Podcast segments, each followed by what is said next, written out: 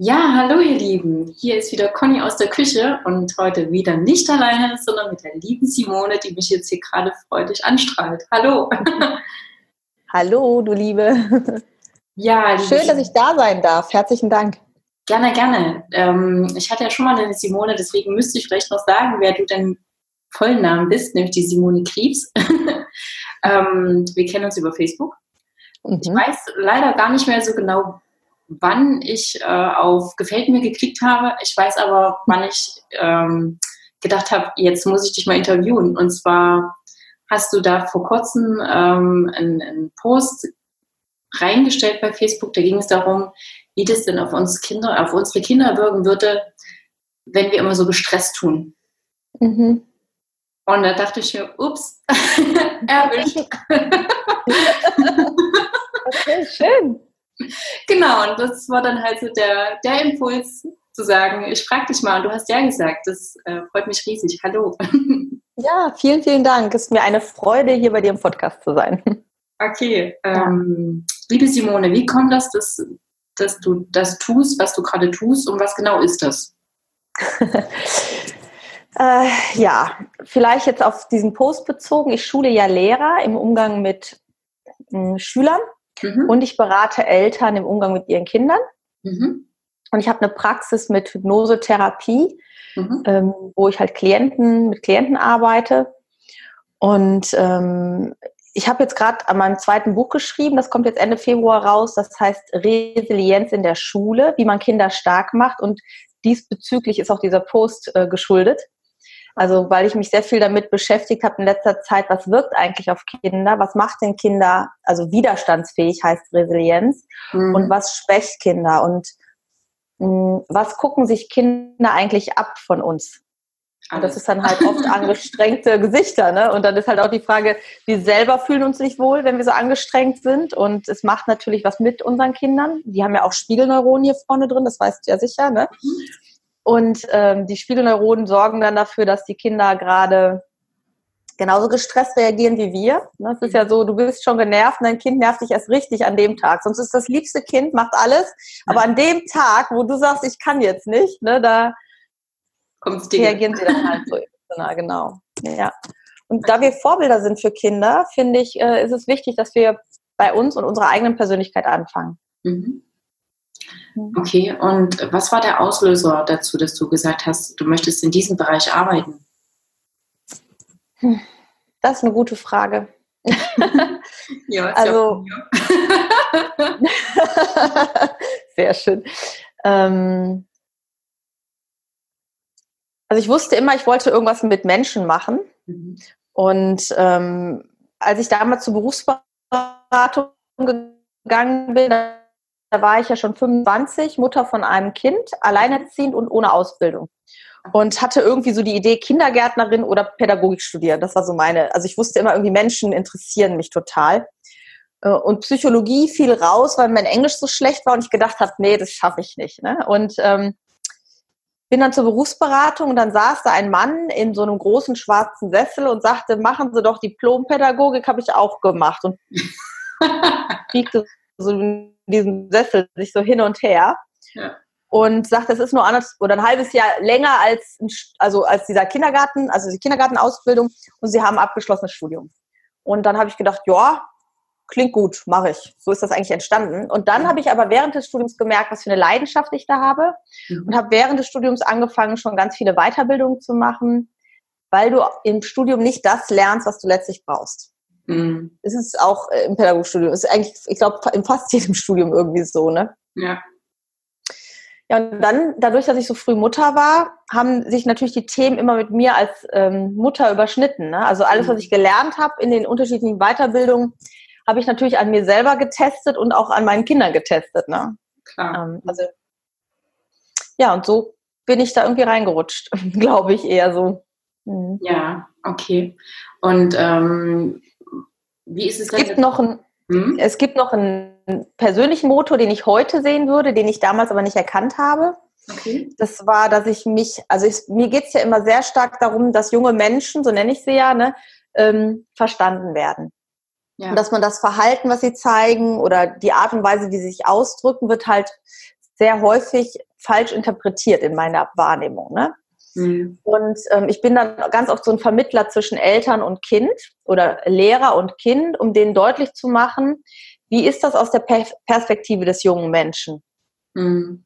Und äh, das liegt eigentlich, glaube ich, daran, dass ich mich als Kind oft selber nicht verstanden gefühlt habe von den Erwachsenen um mich herum. Mhm. Und ich glaube, daraus ist so eine Leidenschaft entstanden. Das war mir damals aber nicht klar, dass das mein so ein Antreiber ist von mir. Ne? Ja, klar man kann sich ja meistens am besten so reinfühlen, was man selber erlebt hat, ne? Anscheinend. ja, anscheinend, ja. Okay, und ähm, seit wann hältst du denn jetzt so richtig diese Vorträge und so weiter? Also an Schulen bin ich tätig seit 17 Jahren schon. Mhm. Ich habe ursprünglich angefangen mit äh, Schülern zu arbeiten und ähm, schließlich, seitdem ich so Anfang 30 bin, so 15 Jahre ähm, Ende 20, Anfang 30 mache ich Seminare mit Lehrkräften, Pädagogen. Mhm. Ah, okay. Und mittlerweile halt auch hauptberuflich seit sechs Jahren. Mhm. Sehr schön. Naja, es wird halt immer wichtiger, dieses Thema, ne? Ja. Also, beziehungsweise ja. nicht wichtiger, sondern es wird ähm, immer mehr wahrgenommen, dass es wichtig ist. Ne? Mm, ja, ich finde, die Unsicherheiten werden immer größer bei mhm. vielen, auf vielen Seiten. Und mh, mm, auch so zu so wie gehe ich jetzt mit der Aufgabe um? Also die Menschen hinterfragen sich mehr, die Eltern hinterfragen sich mehr mhm. und die haben einen sehr hohen Anspruch an sich selber, das gut zu machen und nichts kaputt zu machen beim Kind. Die fühlen sich sehr häufig verantwortlich. Und äh, im Grunde möchte ich Eltern stärken, dass sie gut sind, wie sie sind. Und dass sie auch nur das Beste geben, was sie gerade in dem Moment geben können. Und wenn du offen bist für dich und deinen eigenen Anteil in der Kommunikation, dann geht es nicht darum, dass du alles richtig machen musst, sondern dann reicht es eigentlich, dass du Verantwortung für, für deine Kommunikation übernimmst. Ja. Ne?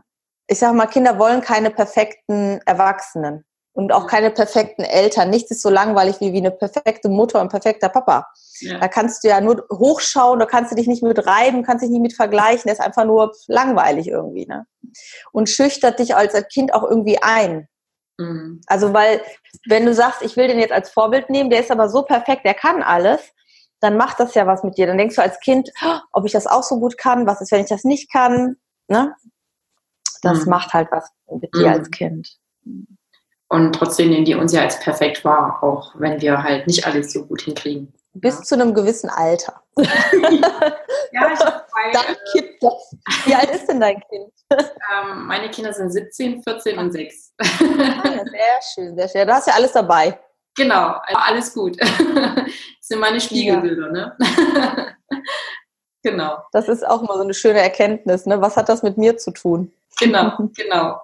Ähm, wo kann man dich denn finden, wenn man jetzt das Gefühl hat, als äh, Schuldirektor oder als Lehrer, es wäre gut, wenn du mal an der jeweiligen Schule mal vorsprechen würdest, mal was erzählen würdest oder wenn Eltern mhm. denken, hey, das, was mhm. du machst, äh, mhm. klingt gut, äh, da getraue ich mich auch mal, die Masken runterzunehmen mhm. und mit dir über die Eltern-Kind-Beziehung zu sprechen. Mhm. Also natürlich über meine Homepage ganz einfach, www.simone-krebs.de. Das ist mhm. das Einfachste. Mhm. Ähm, ich arbeite eigentlich auch nur über Empfehlung, mhm. über Empfehlungsmarketing. Ich mache so gar eigentlich keine gezielte Werbung. Hast du bei mir auf Facebook noch nicht gesehen, Werbung? Mhm. Geschaltet, ne? Oder? Nee, äh, ne? nee, also wenn das äh, was für eine Post. Nee. Also. nee, aber keine ne, geschaltete. Genau. Und ähm, du kannst natürlich meinen Podcast, den Mückenelefanten, da kann man reinhören als Mama. Mückenelefanten, das klingt doch mhm. Das ist, wo, ähm, wie du aus einer Mücke keinen Elefanten machst. Ne? Es heißt ja mein erstes Buch und daraus habe ich dann den Mückenelefanten kreiert. Das ist so ein mhm. kleiner Elefant, so groß wie so ein Pumuckel und der hat so eine Pieksenadel und immer wenn der dich piekst, dann machst du aus einer Mücke einen Elefanten. Ne? Also dann gehst du mhm. hoch. Und äh, obwohl eigentlich, wenn du rückblickend drauf schaust oder ein, zwei Jahre später zurückschaust, denkst, mein Gott, warum habe ich mich eigentlich so aufgeregt?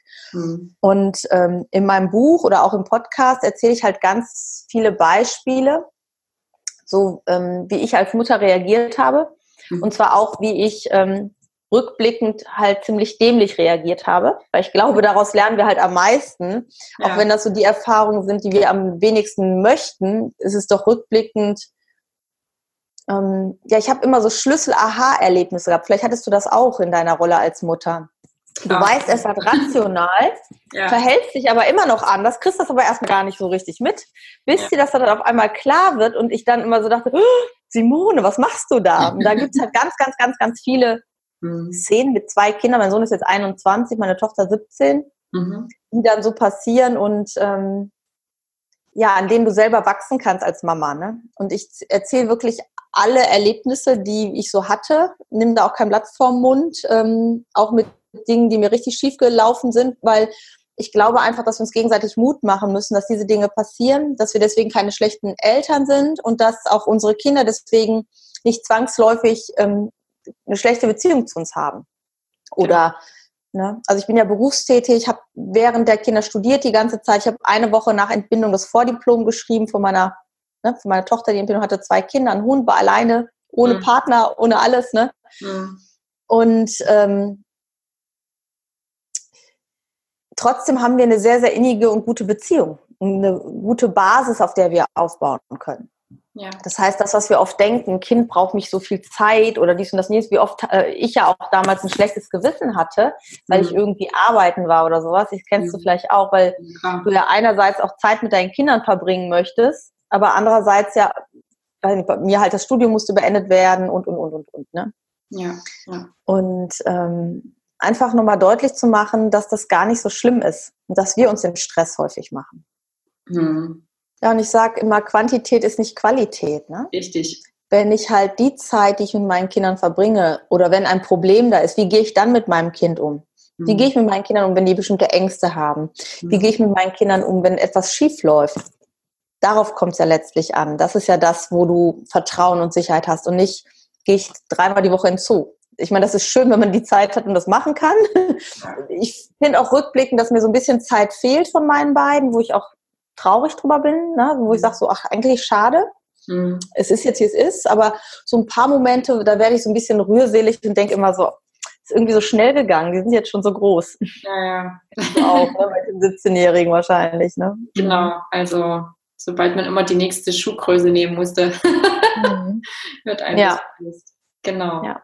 Ähm, und was ich gerade auch im Jugendalter verstehe ich halt, also habe ich halt ganz oft auch mit Eltern Kontakt, wo dann die Diskrepanz zwischen dem, wie Kinder sich jetzt entwickeln wollen, frei werden wollen, das mhm. scheinst du ja so zu machen mit deinem Sohn, du wünschst dir das ja sogar, äh, dieses Loslassen und andererseits halt, ähm, mh, dass die Eltern so schwer diesen Raum, diesen Freiraum geben können, weil das Vertrauen irgendwie fehlt oder weil sie meinen, sie müssen das noch irgendwie, ja, ähm, überprüfen, ne? haben da noch eine Verantwortung. Und da äh, ist im Moment halt hier viel das Thema. Meine Tochter ist ja 17 ne? und ähm, ich nehme immer gerne aktuelle Themen. Und das finde ich immer ganz schön, wenn man sich gegenseitig auch daran erinnert, dass wir eigentlich nicht anders waren mit 17 oder 18, dass wir auch unsere Freiräume haben wollten, dass wir auch Party machen wollten oder irgendwas. Ne? Ja, ja. Und ähm, irgendwelche wenn wir es nicht durften oder wenn Freundinnen von mir was nicht durften, dass die auch versucht haben, Ausreden zu finden oder sowas, ne? Mhm. Und dass das nichts Schlimmes ist, ne? Also besseres, ja, einfach ein besseres Verständnis zu haben, ne? dass das Menschen sind mit den gleichen Bedürfnissen wie du und ich, ne? Ja, ja. Das äh, klingt sehr, sehr, sehr schön, was du da sagst, liebe Simone. Ähm, was magst du denn den Zuhörern so als schnellen Tipp geben wollen, wenn es gerade mal brenzlig ist, was sollte man als allererstes tun, um ja, damit die Resilienz oder dieses Verständnis zwischen Kindern, Eltern, Lehrer, Schüler trotzdem mhm. da bleibt? Brenzlig ist ja jetzt so ein großes Wort, ne? Sobald ich glaube, das erste, das erste, wenn man es jetzt allgemein hält, ne, das ja. erste ist, wir kommen ganz schnell in so einen Handlungsaktionismus, weil wir denken, oh Gott, es wird brenzlig, aber wenn keine Selbst- oder Fremdgefährdung ist, mhm. ist es ja eigentlich noch nicht brenzlig. Wir sind mhm. halt nur vielleicht emotional. Und dann hilft es, nicht sofort in die Aktion zu gehen, sondern erstmal zu atmen. Mhm. Ja, und äh, was ich ganz schön finde, wenn du jetzt als Erwachsener sehr emotional wirst und denkst, oh Gott, ne, das könnte jetzt in die falsche Richtung gehen, den Ball nochmal zurückzuspielen. Also zu sagen, was möchtest du mir damit sagen? Mhm. Ne? Erklär mir das nochmal. Ja. anstatt sofort ins Antworten zu kommen. Ne? Das ist schon mal ganz gut, weil dann äh, hast du, gewinnst du Zeit als Erwachsener und der andere hat auch die, die Möglichkeit, aha, wir scheinen mir, also mein Gegenüber scheint mir zuzuhören und muss in äh, Erklärungsmuster kommen, muss sich selber Gedanken machen. Das ist oft einfacher, als wenn ich einfach dagegen rede. Ja. Und ähm, was ich mir ganz oft gesagt habe, waren zwei Sätze. Der erste, es geht vorbei. ja. Hat mir immer super geholfen. Und der zweite war, äh, das war auch so im Jugendalter, im Lehrbuch liest sich das schöner. Mhm. Ich hatte ja viele Bücher gelesen dazu und das ist mal ganz logisch und ist gar kein Problem und denkst, ja, ja, klar, ne? Und wenn du dann davor stehst oder mittendrin stehst, denkst du, boah, brauche ich jetzt gerade gar nicht. Und dann so den Satz zu haben, in der Theorie ist es schöner, ne? Mhm. Hat mir so ein bisschen irgendwie so den Humor da reingebracht. Mhm. Ja. Das sind wirklich zwei wertvolle Tipps. Und was ich auch äh, gelernt habe, ist bestimmte Dinge, die mich eigentlich nerven würden, zu lieben. Also zum Beispiel, wir haben äh, so einen Handtuchhalter, sind so drei Handtuchhalter neben dem Waschbecken. So. Du glaubst ja nicht, dass diese Handtücher jemals gerade auf diesem Ding hängen. Ne? Ich mag das, wenn die da schön gerade hängen. Ist auch, weiß ich gar nicht, wo das Problem ist. Wenn meine Kinder die Hände waschen, ich meine, es ist ja gut, dass sie es tun, ne? dann sind immer diese Handtücher irgendwie so übereinander geworfen. Ja. Aber anstatt mich darüber zu ärgern, hänge ich die immer schön brav wieder gerade und denke mir, wenn sie bald weg sind, wird es mir fehlen. Das denke ich mir auch, wenn ich als es Thema und Ja. es sind doch diese kleinen Marotten und Eigenheiten, die jeder hat, die, die so was, so eine persönliche, lebendige Note da reinbringen. Und das hilft mir halt auch, damit liebevoller umzugehen. Ne? Dass das halt, also ich meine, die fliegt jetzt nicht, wer weiß was rum, aber so, das ist so klassisch, diese Handtücher, die da immer so total, ich weiß nicht, wie oft ich, wenn ich im Bad bin, diese Handtücher wieder gerade hänge und aber irgendwie so mit so einem liebevollen Gedanken, weißt du so? Das finde ich halt auch ganz schön. Ja, ja. Mhm. Ähm, da kennst du bestimmt auch die Vera Birkenbiel, ne? Ja, ich liebe Vera Birkenbiel. Auch. Der Hammer, die Frau. auch noch so ein Tipp ist, dich selber zu fragen, wenn ich an der Stelle meines Kindes wäre, Mhm. Und jemand hätte sich mir gegenüber so verhalten, wie ich das zu meinem Kind gemacht hätte. Ne? Ähm, wie hätte ich reagiert? Mhm. Und dann kommen wir oft zu dem Ergebnis, wir hätten genauso bockig reagiert oder genauso motzig oder sowas wie ähm, unsere Kinder in dem Moment. Also auch ein besseres Verständnis zu haben. Ähm, wir hatten das mal, da hat mein Sohn Kreppband gesucht für die Schule. Mhm. So morgens. Ne? Und, äh, normal habe ich ja sowas als Referentin, aber irgendwie war das alle keine Ahnung. Nach bei die fünf Minuten suchen habe ich dann den tollen Satz gesagt, das fällt dir aber auch früh ein. Mhm. So ein, so ein Klugscheißersatz, ne? Ja. Und, und mein Sohn äfft mich nach und sagt, das fällt dir aber auch früh ein, ne? Und nee, nee, nee, und macht so. Als ich dann hinterher drüber nachgedacht habe, habe ich gedacht, wenn ich jetzt was gesucht hätte und ich müsste morgens gestresst zur Arbeit und habe das vergessen und würde jetzt meinen Partner fragen, oh Gott, ne, ähm, hoffentlich habe ich das noch und hast du das vielleicht und ich brauche das. Und der würde mir sagen, das fällt dir auch früh ein. Da hätte ich ihm auch gesagt, weißt du, das brauche ich jetzt gerade gar nicht. Ne? Vielleicht ein bisschen diplomatischer, aber ich wäre auch total angenervt gewesen. und das ist ja ganz oft so, ne? dass ja. wir das bei Kindern anders bewerten ja. und, und, wir uns selber aber genauso verhalten. Ja. Ne? Ja, einerseits erwarten wir in gewisser Weise, dass die Kinder wie Maschinen funktionieren, weil wir es, glaube ich, auch mhm. von uns selbst erwarten, irgendwie so streckenweise. Weißt du, wie ich meine? Ja, ich glaube auch, dass früher das von uns vielleicht erwartet worden ist. Und jetzt machen wir es halt weiter, ne? Mhm. Mhm. mhm. Zum Teil stelle ich sogar fest, dass an junge Menschen höhere Erwartungen gestellt werden als an Erwachsene. Ja. Was Gehorsam angeht, ne? Ja, es ist halt, ähm, was ich halt feststelle, ist oft in der Erziehung, dass viele Mamas und Papas gerne möchten, dass die Kinder verstehen, warum die Regeln sind und dass die Regeln dann, wenn die ähm, eingefordert werden, dass die Kinder noch Verständnis haben, dass wir die Regeln haben. Aber es gibt ja manchmal Regeln, wo wir sie begrenzen. Ich sag mal Computerspielen oder Fernsehen im gewissen Alter. Da sagst du, also ich habe das gesagt, vielleicht auch nicht jeder, aber äh, bei so und so lange darfst du spielen und jetzt musst du ausmachen. Mhm. Und dann ist es ja in der Regel so, ich weiß nicht, wie das, ob das bei euch Thema war, Social Media oder Internet oder zocken, ne? ne?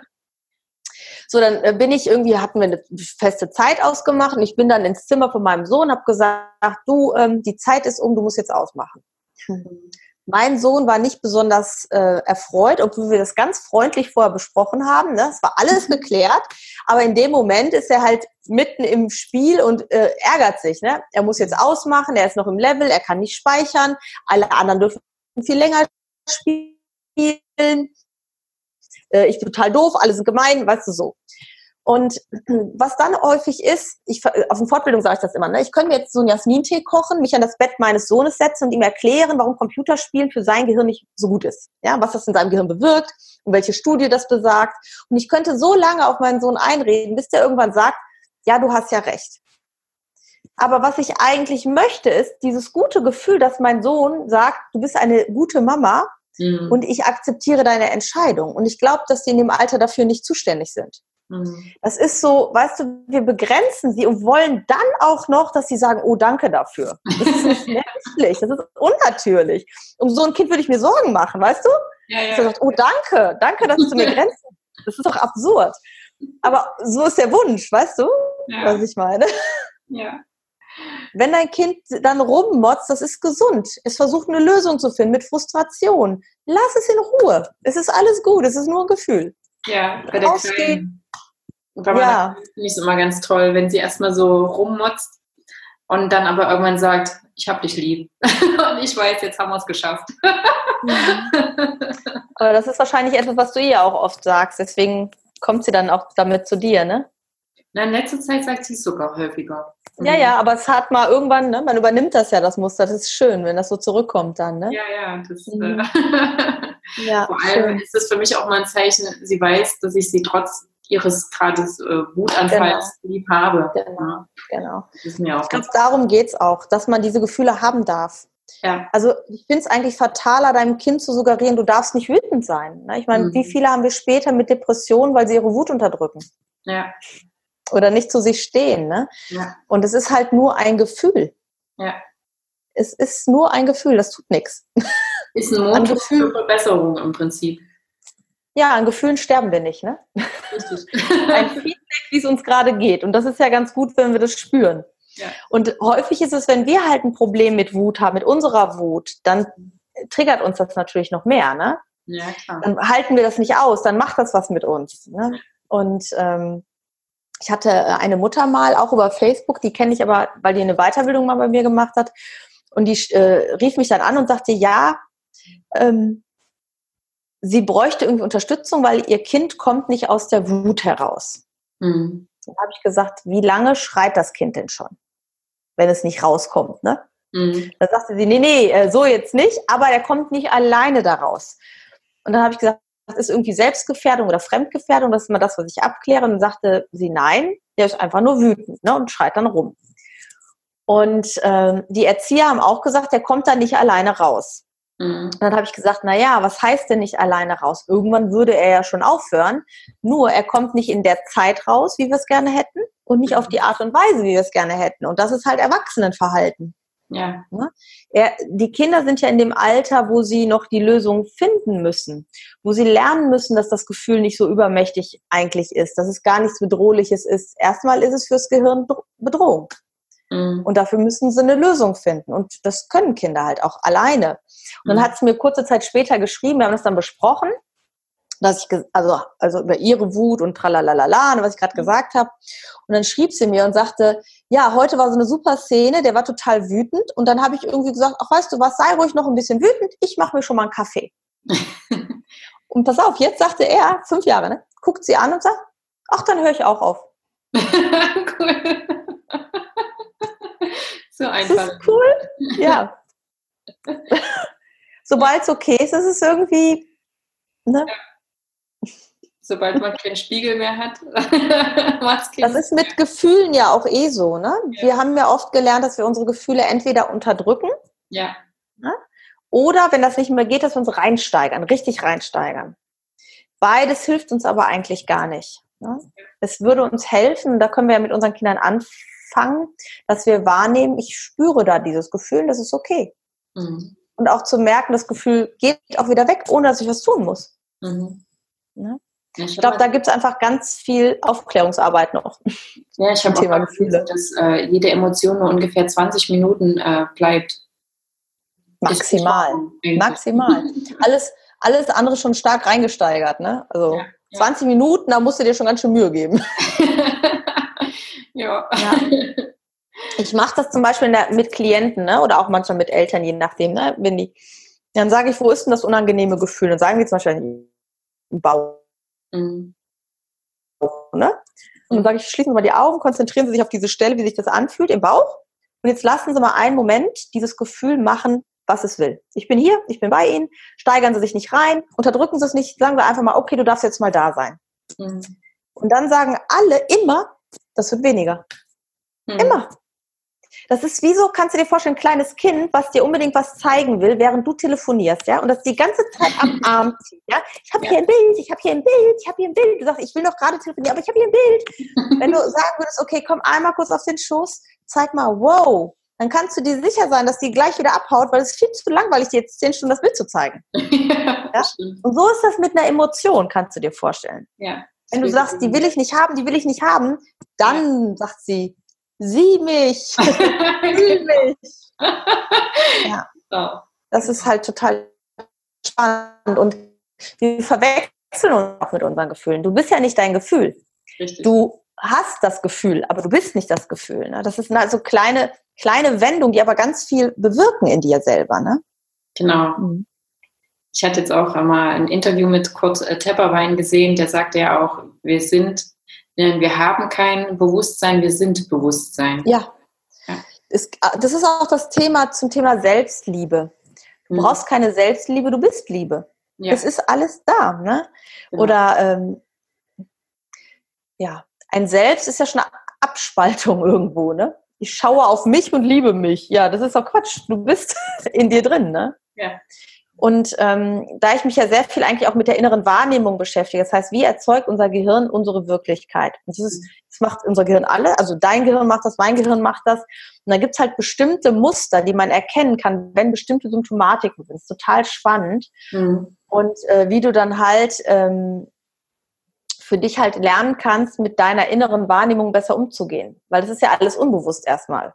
Mhm. Das ist ja genauso unbewusst, wie dass dein Herz die ganze Zeit schlägt ne? oder dass du ein- und ausatmest. Da achtest du so über den Tag nicht drauf. Aber in dem Moment, wenn du darauf achtest, kannst du sogar fühlen, wie dein Herz schlägt.